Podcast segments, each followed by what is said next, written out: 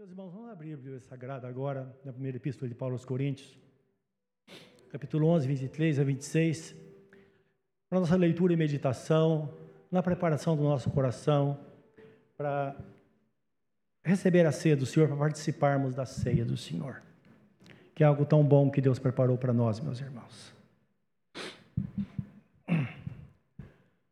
Com a Bíblia aberta, vamos falar com Deus. Querido Deus, dá-nos a tua graça na compreensão da tua palavra nesta manhã, Senhor. Para que nela e por ela sejamos edificados, fortalecidos para continuar nesta jornada de vitória, no nome do Senhor Jesus. Amém. Amém, Senhor.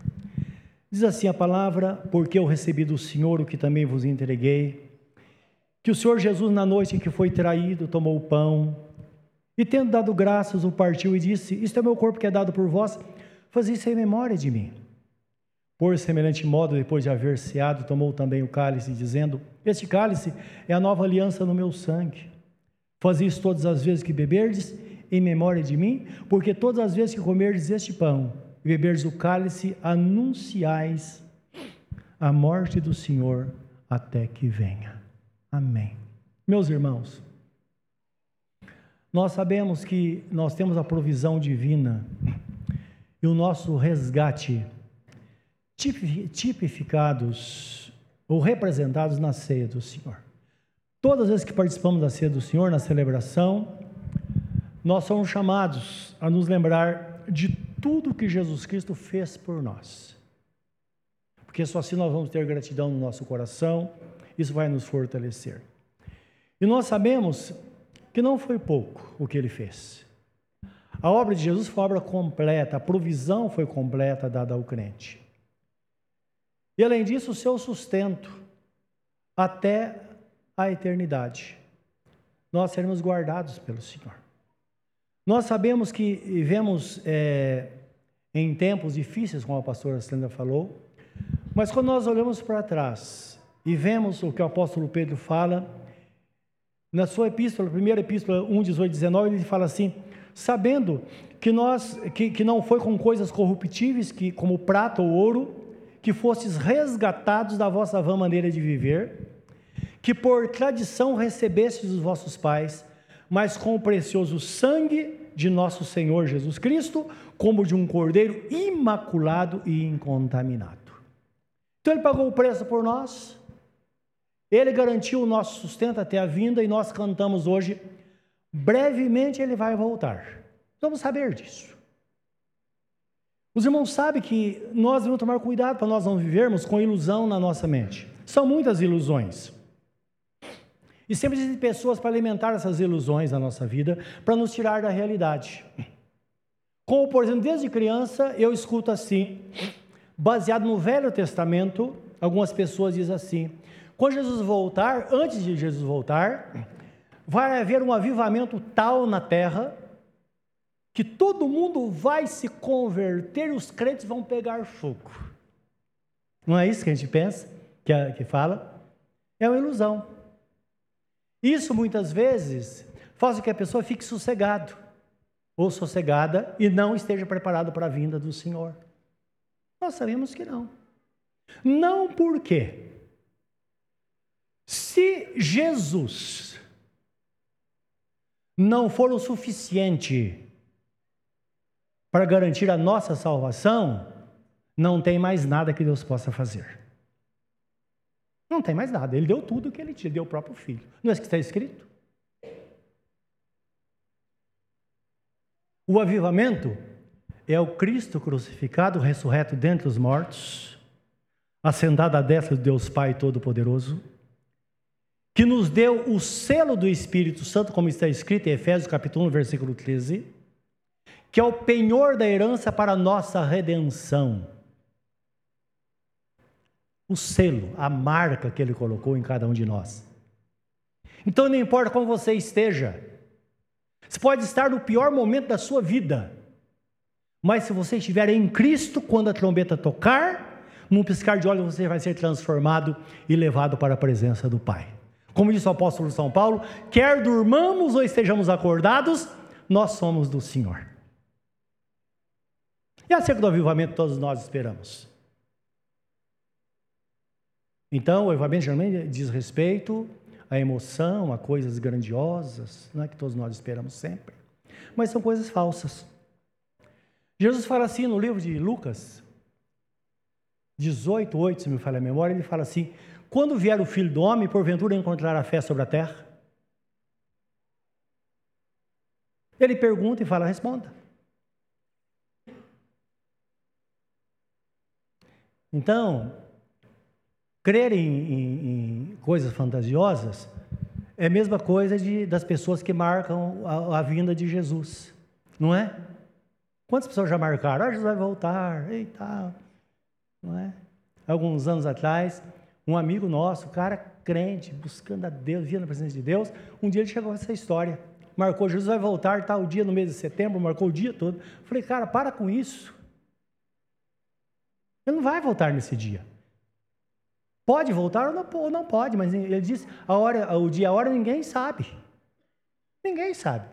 Assim como aconteceu nos dias de Noé, que as pessoas negociavam, compravam, vendiam, casavam e davam-se em casamento. O que significa isso? Casa divorcia, casa de novo e divorcia, casa de novo. Assim vai acontecer na vinda do Filho do Homem. A hora que vocês menos esperarem, o Filho do Homem virá para arrebatar a sua igreja. Os irmãos estão percebendo que é outro caminho que a Bíblia apresenta?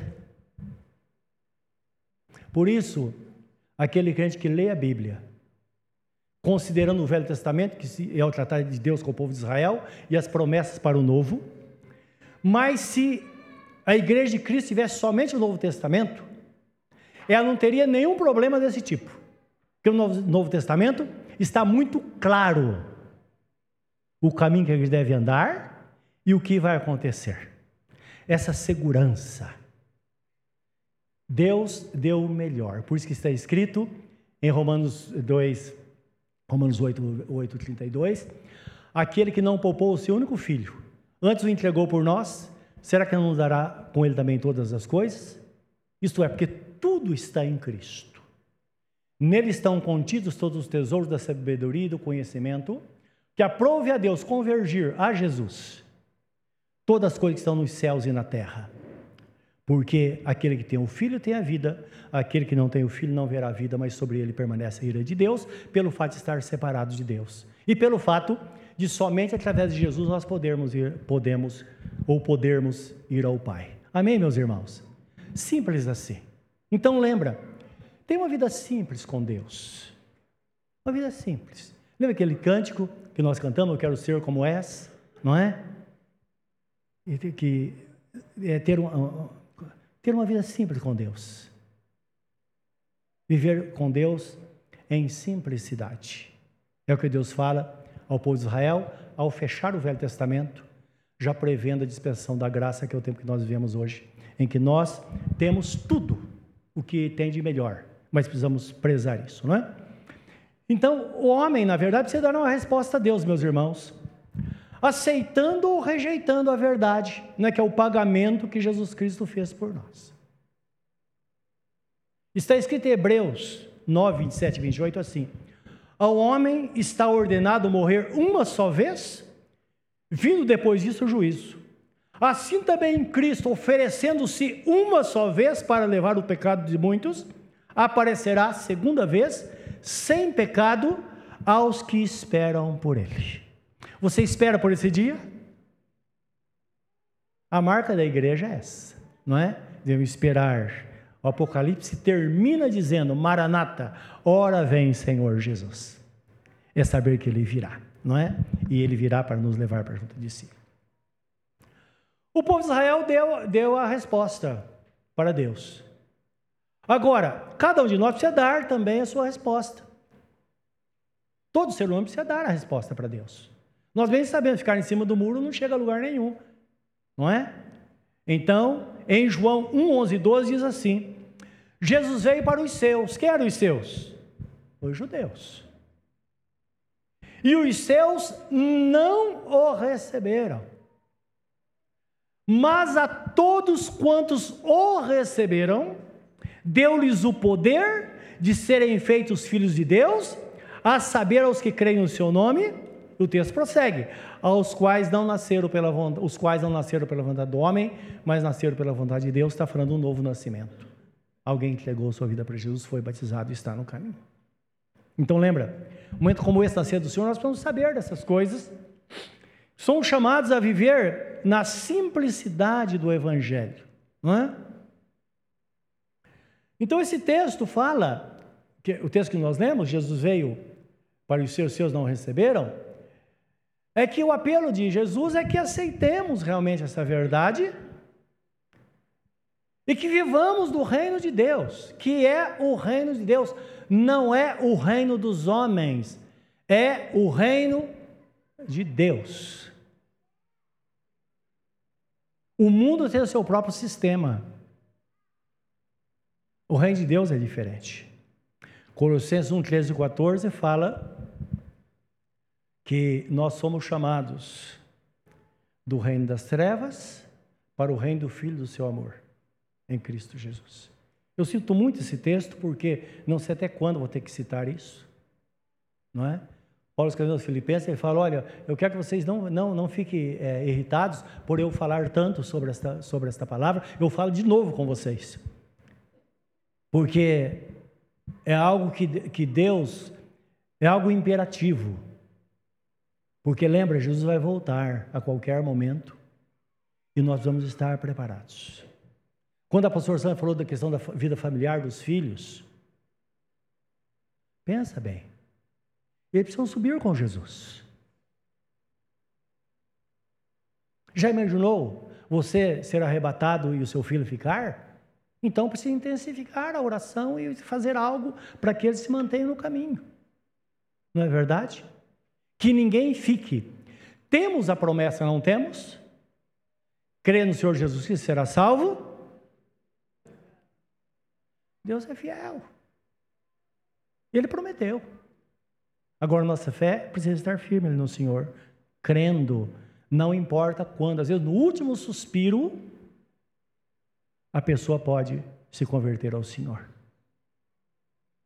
Como aconteceu de uma de nossas irmãs, ela é de uma igreja aqui de, de Poá. E ela veio falar com ela, está muito triste, o, o, neto dela havia falecido. E ela veio falar comigo que uma semana antes do filho do neto falecer, do filho, é do filho, ela estava tá tomando banho e teve uma visão. E nessa visão, em meio àquela visão, ela viu o filho dela caído e o Espírito Santo falou com ela: Olha, seu filho vai partir. E o menino estava numa situação, conheceu a verdade, estava nas drogas, foi uma coisa horrível, não é? Ele foi preparando a situação, preparou uma namorada, e, e, e, e com essa namorada a situação ficou pior, não é? E o que acontece, quando uma semana depois, o menino morre uma morte violenta, não é? Aí alguém ficou sabendo, procurou saber quem era, encontrou com, a, com essa mulher. Era quatro horas da manhã, uma irmã, que é pastora de uma igreja em Poá, ou Suzano, ia passando de carro e viu o menino na rua. Ela parou o carro e foi falar com ele ele falou: Pois é, olha, eu estou aqui, estou mal. Eu, meu, minha, meus, minha mãe, meus pais são crentes. Eu desviei do caminho, eu estou morrendo. E aquela irmã falou com ele, ele confessou os pecados a Deus. A irmã orou por ele. E ele está com o Senhor. Aquela irmã, quatro da manhã, passar naquele lugar, que era uma rua deserta. Foi a provisão de Deus ou não? Crê no Senhor Jesus Cristo, será salvo tu, tua casa. Então tem os meios. Agora a promessa dele não falha, não pode falhar, porque ele é fiel. E devemos confiar. E confiados nesta promessa, devemos fazer a nossa parte, não é? Até para que a gente tenha consciência tranquila em momento como esse.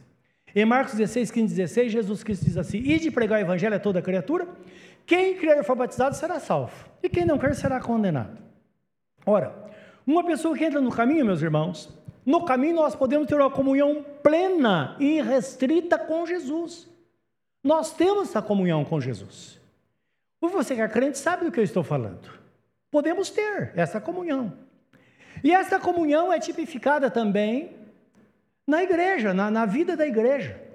Na ceia do Senhor, ela se intensifica, que nós, nós percebemos de uma forma visível isso, porque nós somos movidos pela presença do Espírito Santo, mostrando a nós que, como diz a Bíblia, a Bíblia Sagrada, esse é o caminho, ande por ele. O caminho é Jesus, só ele pode nos levar ao Pai.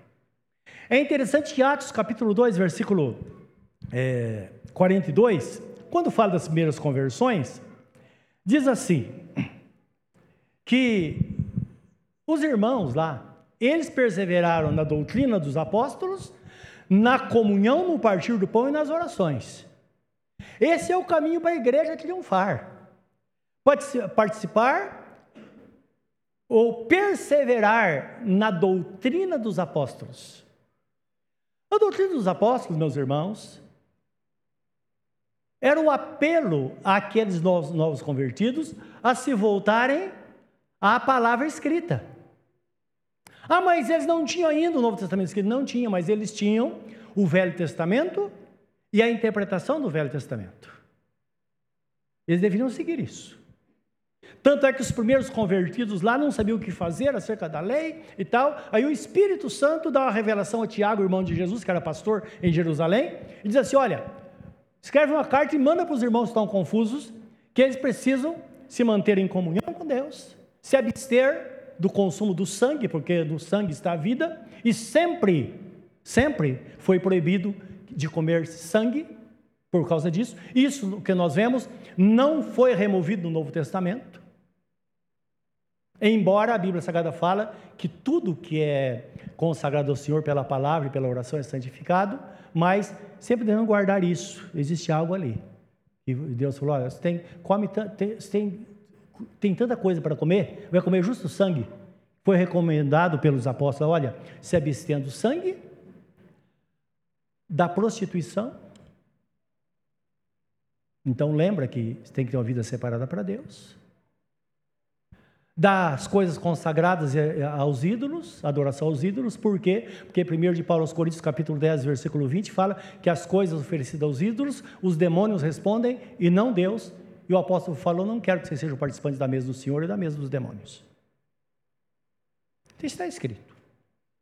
Então a doutrina dos apóstolos, na verdade, era levar a igreja nessa obediência à palavra do Senhor. E o que acontece? A obediência à palavra dá o poder à igreja.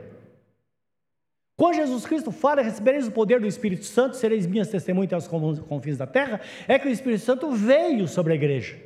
E muitos crentes pensam que o poder do Espírito Santo é a pessoa é, ser, é, como diria, uma pessoa agora tão fervorosa, tão fervorosa, que ela perde o controle. Não é verdade isso.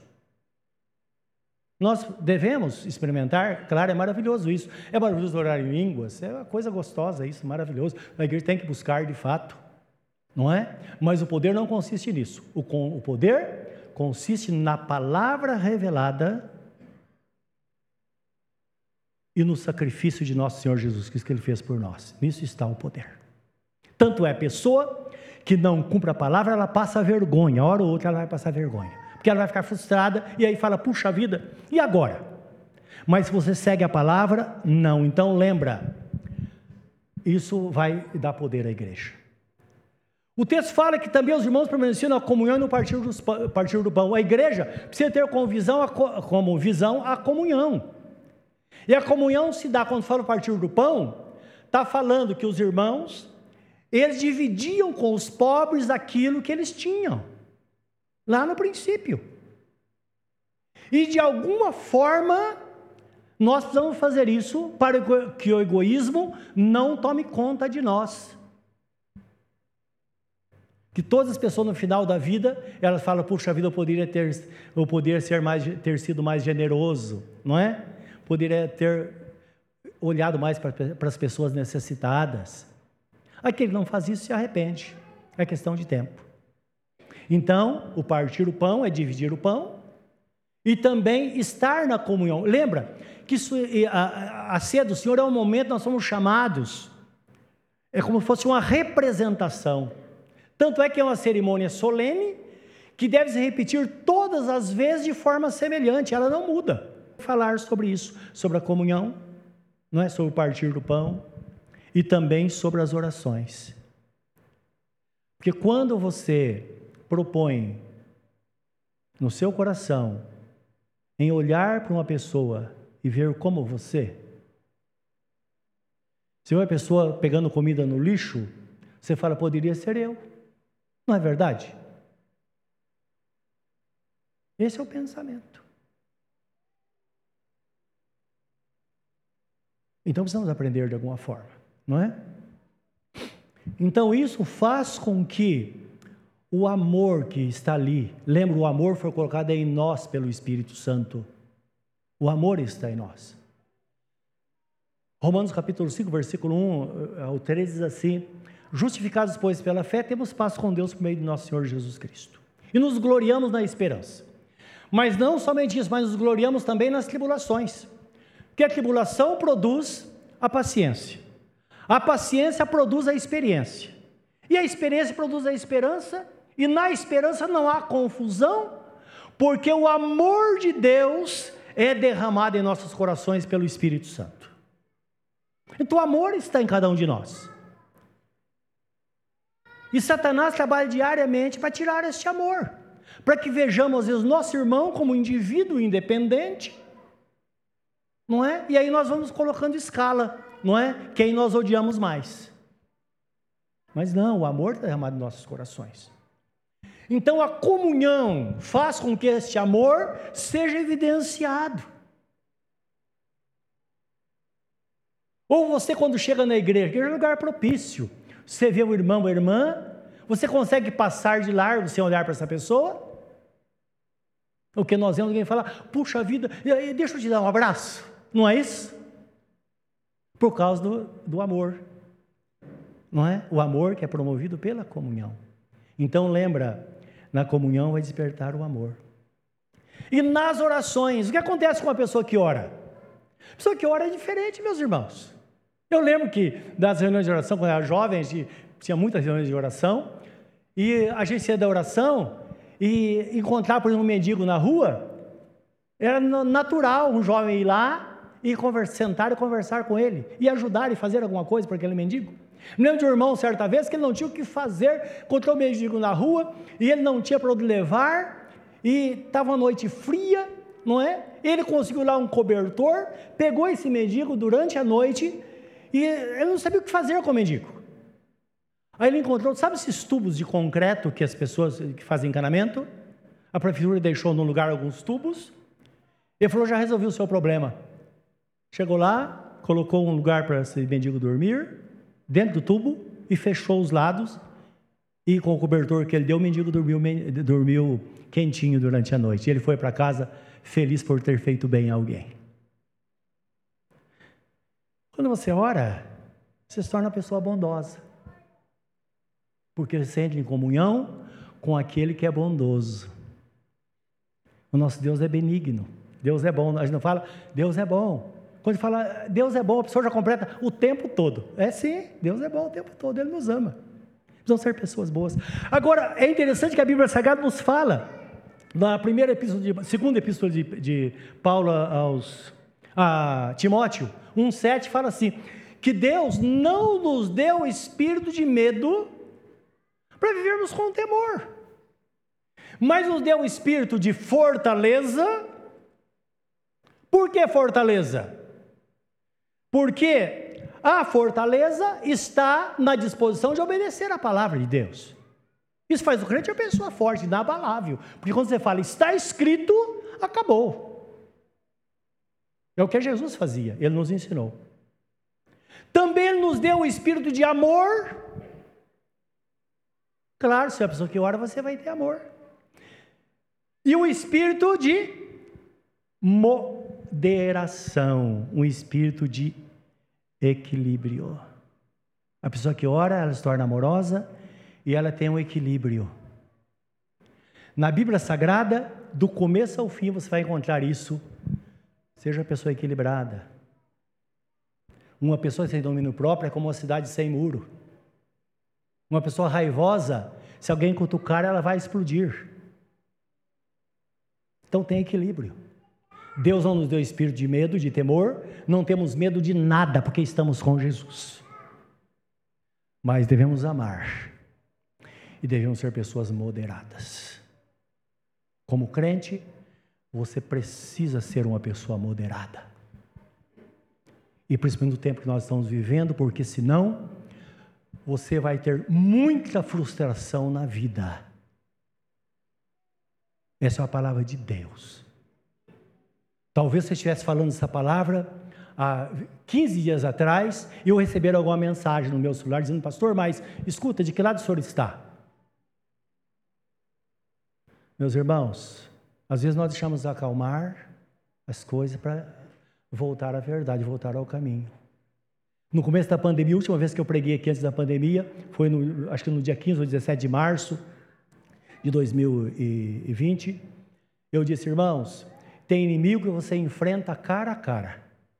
Tem outro inimigo que você tem que esconder atrás da, atrás da moita, deixar ele embora, depois você sai e retoma a sua vida. Sim, tenha a sabedoria de Deus no seu coração.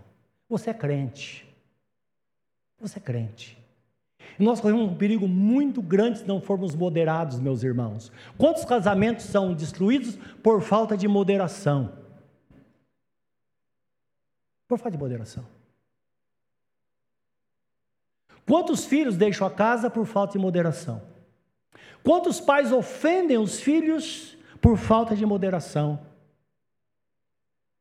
Quantas esposas são agredidas verbalmente ou fisicamente por falta de moderação? E não estou falando com pessoas que estão fora. Estou falando com a igreja de Cristo na terra, que nós temos notícia disso. Ah, está tudo errado. O sistema do mundo, sim, mas a igreja de Deus são chamados para o reino do Filho do seu amor. Uma igreja poderosa, uma igreja amorosa e uma igreja moderada. Isso sim. Esse é o caminho para a igreja de Cristo, meus irmãos, que Deus nos, nos conduz. Amém? É o que está escrito, não é? Nós somos chamados a isso. Bendito seja o nome do Senhor. Nós sabemos que isso vai nos levar a um crescimento. E o crescimento é o que o apóstolo Pedro fala na segunda epístola 3,18. Devemos crescer na graça e no conhecimento de Jesus. Como isso? Nós devemos saber, parar para pensar quem era Jesus, como ele agia. Quando ele era coagido ou ofendido, ele não revidava mas ele entregava-se àquele que julga retamente. Ele entregava-se a Deus. Ele não ficava falando, Senhor, pune, Senhor, põe a mão sobre aquela pessoa. Não, ele não falava. Você não pode mudar a vida do próximo. Cuide da sua vida. O nosso comportamento não pode ser dirigido pelas pessoas que estão fora de nós. Não importa. Nós devemos nos manter firmes, como diz a Bíblia Sagrada. Dessa forma nós conhecemos a Jesus. Esse crescimento vai nos levar à maturidade. É interessante isso, não é? Efésios 4, 10 e 16 é, é interessante que é uma, uma, uma palavra é, é, assim, poderosa para a igreja, porque é o que regulamenta a nossa fé no nosso dia a dia. Quando fala que Jesus subiu aos céus, levou o cativo o cativeiro e deu dons aos homens, então nós sabemos que Jesus levou aqueles que estavam no Hades ou no céu antes, que viviam no seio da terra, quando ele ressuscitou, levou essas pessoas para o paraíso. É? E ele deu dons aos homens. É o que está no Efésios, do capítulo 4. Agora, esse mesmo texto, ele é um texto que foi é, reproduzido do Velho Testamento, que tem no livro de Salmos 68 e 18, que diz assim: Ele subiu ao alto, levou o cativo o cativeiro, deu dons aos homens e até aos rebeldes para que ele pudesse habitar no meio deles. Olha, então Deus dá dons aos rebeldes também? Aos rebeldes, está falando dos crentes rebeldes, está falando daqueles que não conhecem a Deus. Deus usa essas pessoas? Claro que sim. Você que é um servo de Deus, quantas vezes você encontrou alguém, um médico, um profissional, talvez um advogado, alguém que fez bem para você? Você falou: olha, Deus enviou um anjo. Sim, Deus usa pessoas. Ele usa pessoas para o bem daqueles por quem Jesus deu a vida. E ele sempre vai usar a sua igreja também, primordialmente, em favor daqueles por quem ele deu a vida.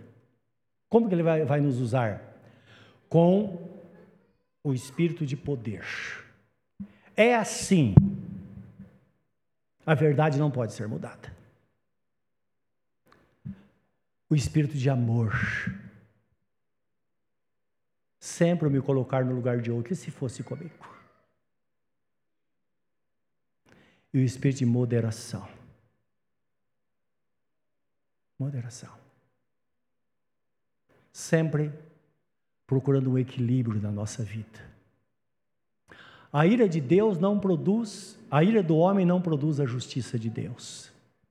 Não é porque você não gosta de uma pessoa é que Deus vai punir essa pessoa, não. Com Deus não tem isso, Ele é justo, Ele é, ele, ele é todo amor. Tanto é que Ele te amou. Ele me amou. Eu me lembro muito bem como Ele transformou a minha vida. Eu me lembro muito bem no dia em que eu fui à igreja sem nenhuma pretensão. Fui criado num lar cristão, mas estava longe de Deus. E fui à igreja para simplesmente não, não desprezar o convite de uma amiga da minha irmã, que insistiu tanto, e eu creio que minha irmã deve ter falado com ela. Eu fui à igreja, num culto de oração, numa quarta-feira, e de repente percebi Deus falando comigo. Deus falando, falando. E quanto mais falava, eu via maior dificuldade em deixar o mundo que eu estava vivendo. Lembro quando fosse na hora da oração, o pastor pôs a mão sobre a minha cabeça e orou. Houve um esvaziamento. E eu percebi que naquela hora eu fui cheio da presença de Deus. Eu saí da igreja, sabe quando você não acha o chão para pisar? Eu estava assim naquele dia.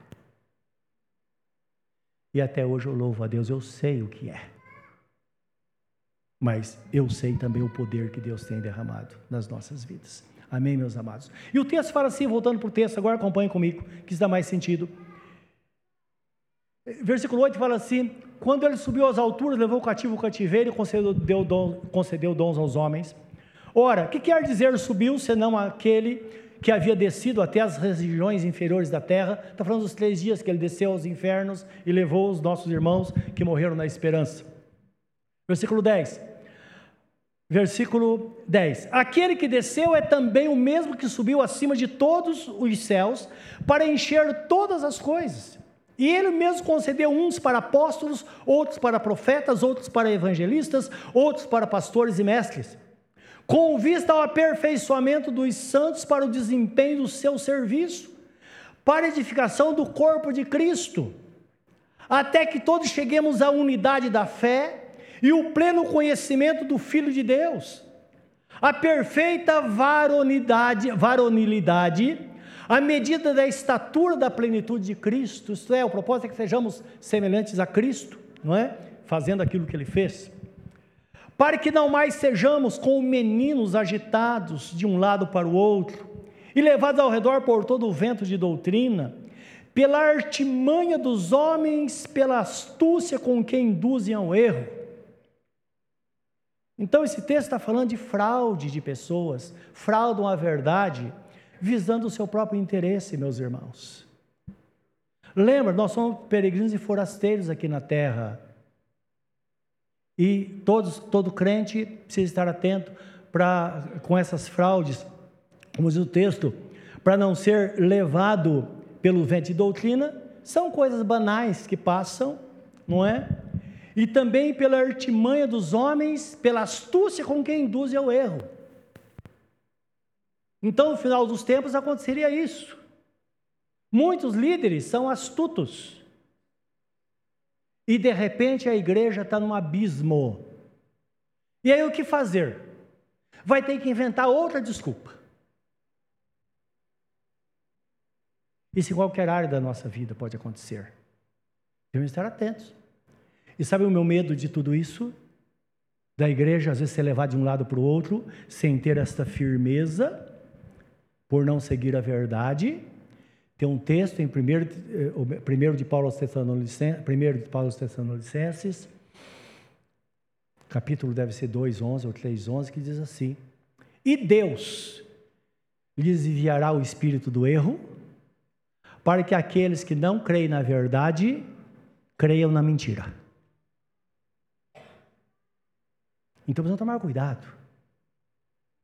Se o crente não tiver, não for uma pessoa misericordiosa, cheio de amor, de domínio próprio, de temperança e de poder para se manter na presença de Deus, Deus fala: "Ei, você quer seguir? Então vai". É o que Jesus falou com os apóstolos, com os discípulos, quando algumas pessoas começaram a abandonar a Cristo e disseram: Senhor, as pessoas estão indo embora. Ele falou: Escuta, vocês também não querem ir? E Pedro se levantou e disse: Senhor, a quem iremos nós? Só tu tens as palavras de vida eterna. E o que fez com que as pessoas se afastassem de Jesus na época? As pessoas diziam: dura esse sermão. Quem pode ouvir? Quem poderá ouvir esse sermão? Porque nós sabemos que tem coisas, meus irmãos, nós ouvimos que é uma carapuça, serve certinho para a gente, não é verdade? O que fazer? Nós somos crentes. Se curvar diante da palavra e dizer: Senhor, eu vou te seguir. Me ajuda, guarda-me. Que na próxima vez eu possa acertar, eu possa andar na tua presença. Que na próxima vez eu não ande nos conselhos dos ímpios, nem me assente na roda dos escarnecedores mas que meu prazer esteja na lei do Senhor e nela eu medite dia e noite. Esse é o crente que Jesus projetou, é o crente que pode mover o mundo, mover as coisas. É aquele crente que vai glorificar o nome do Senhor. Pode ter certeza absoluta nisso, disso.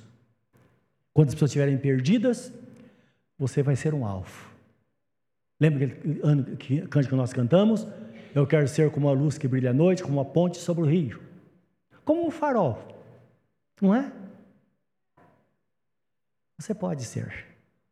Vós sois a luz do mundo, disse Jesus. Antes ele disse: Eu sou a luz do mundo, aquele que me segue não andará em trevas, mas terá a luz da vida.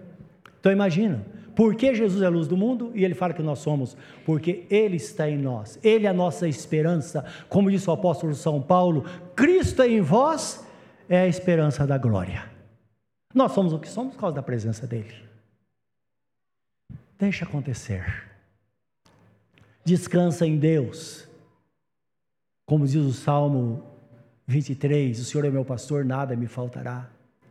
Ele me faz deitar em passos verdejantes, ele guia pelo caminho da justiça por amor do seu nome. Ainda que eu ande pelo vale da sombra da morte, não temerei mal nenhum, porque tu estás comigo, a tua vara e o teu cajado me consola. É certo que a bondade e a misericórdia me seguirão todos os dias da minha vida e eu habitarei na casa do Senhor para sempre. É estar na presença dEle. Até os pardais encontraram lugar para fazer ninho na casa do Senhor. Será que não, não, não há lugar para mim? Diz o salmista. Sim. Às vezes vivencia durante a semana. Os irmãos trabalham aqui na igreja, nós estamos sempre por aqui na semana. Você olha por aqui, você vê ninho de passarinho nas, aqui por vários lugares na quadra, com filhote. É o que o salmista escreve quando ele vê essas coisas. Até os pardais. Você tem um lugar na presença de Deus, na casa do Senhor, onde você pode amar e ser amado. Agora lembra, o mundo não cabe dentro, ele tem que ficar do lado de fora. O sistema do mundo tem, que ficar fora. Porque a nossa luta não é contra carne e sangue, mas contra as hostes espirituais da maldade nos lugares celestiais. E o lugar celestial é a nossa área de influência é a nossa mente, o nosso pensamento. Área espiritual, lugar espiritual é a nossa casa. As discussões que acontecem dentro da nossa casa. Lá é o lugar, lugar celestial. É lá que devemos vencer. É no nosso trabalho. É o nosso testemunho. Quando as pessoas falam de você lá no trabalho, falam, aquele sim, aquela sim. Esse é um servo de Deus, essa é uma serva de Deus. É isso que Deus espera de cada um de nós, meus irmãos. Versículo 15, para fechar. Mas seguindo a verdade em amor, cresçamos em tudo naquele que é a cabeça, que é a cabeça, Cristo, de quem todo o corpo bem ajustado e consolidado pelo auxílio de, todas de toda a junta, segundo a justa cooperação de cada parte, efetua o seu próprio aumento para edificação de si mesmo em amor. Está falando da dinâmica da igreja, dinâmica espiritual, não é? Que todos estão ligados. Todos estão ligados. Se uma pessoa sofre, todos sofrem. Se uma pessoa morre, algo de nós morre também. Mas se uma pessoa se regozija, nós também nos alegramos. Então vivemos assim.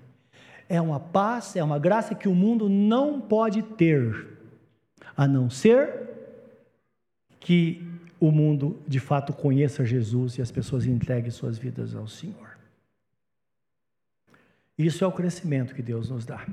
É a mudança. Nós podemos mudar. Primeiro de Paulo aos Coríntios 13, 11 diz assim: Quando eu era menino, eu falava com o menino, sentia com o menino, pensava com o menino. Quando cheguei a ser homem, desisti das coisas próprias de menino. Nós temos fase da nossa vida.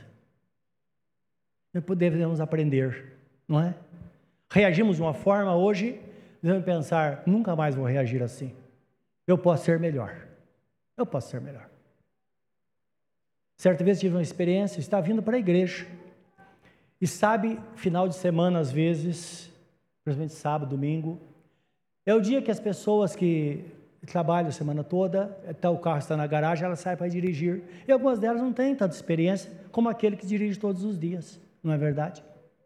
Estava vindo à igreja apressado e tinha sido atrasado de casa, e eu vi aquela fila na minha frente e eles, olha, sabe quando sobe o sangue? E eu falei, não, não vou ficar aqui.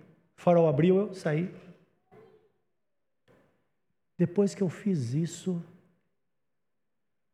eu parei e falei, Senhor, nunca mais vou fazer isso. Nunca mais. Mesmo que eu esteja atrasado, eu não vou colocar minha vida em risco, nem a vida de qualquer pessoa em risco. Porque se eu bato o carro naquele dia, ele ficar com cara de tacho depois. Não é? Eu falo, Senhor, que besteira, que ia ficar com vergonha. E ter colocado a vida de pessoas em risco. Então nós podemos mudar. Quando era menino, eu pensava com o menino, falava com o menino, só que eu cresci.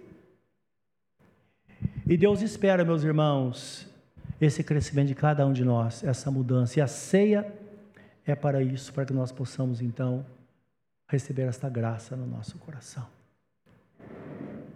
Se alguém está em Cristo, é nova criatura. As coisas velhas já passaram, eis que tudo se fez novo.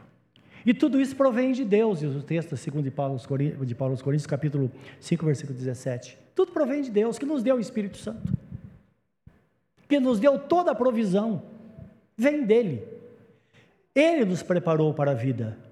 É Ele quem nos edifica, é Ele quem nos dá o crescimento. É Ele que faz com que cada momento como este a gente saia de um lugar desse, despido de tudo aquilo, de toda, toda a armadura que às vezes nós carregamos, todas as diferenças. Porque se acontecer com você hoje, ou aconteceu com o irmão Luiz hoje pela manhã, orei por ele anteontem, e tive uma conversa com ele por, por, por áudio, orei por ele, falei, irmão, estamos orando que Deus recupere você, que você se restaure. E estava indo bem, por seis da manhã, de repente, ele partiu. Se acontecesse conosco, qualquer momento, como está o nosso coração diante do Senhor? Viva para Deus, vivamos para Deus, nos alimentemos dele e sejamos representantes de Jesus nessa terra. Amém, meus irmãos? Se você, nesta manhã, talvez queira entregar sua vida a Jesus, não saia daqui sem fazer, sem entregar-se a Ele. E seja um crente abençoado e abençoador porque o nosso Deus precisa de você, o mundo precisa de você. Curva o seu semblante diante dele nesse momento. Aleluia. Pense nesta palavra. Aí onde você está, fala com Ele. Faz o que eu fiz um dia. Diga, Senhor, eu quero. Hoje eu entrego minha vida a Ti, Senhor.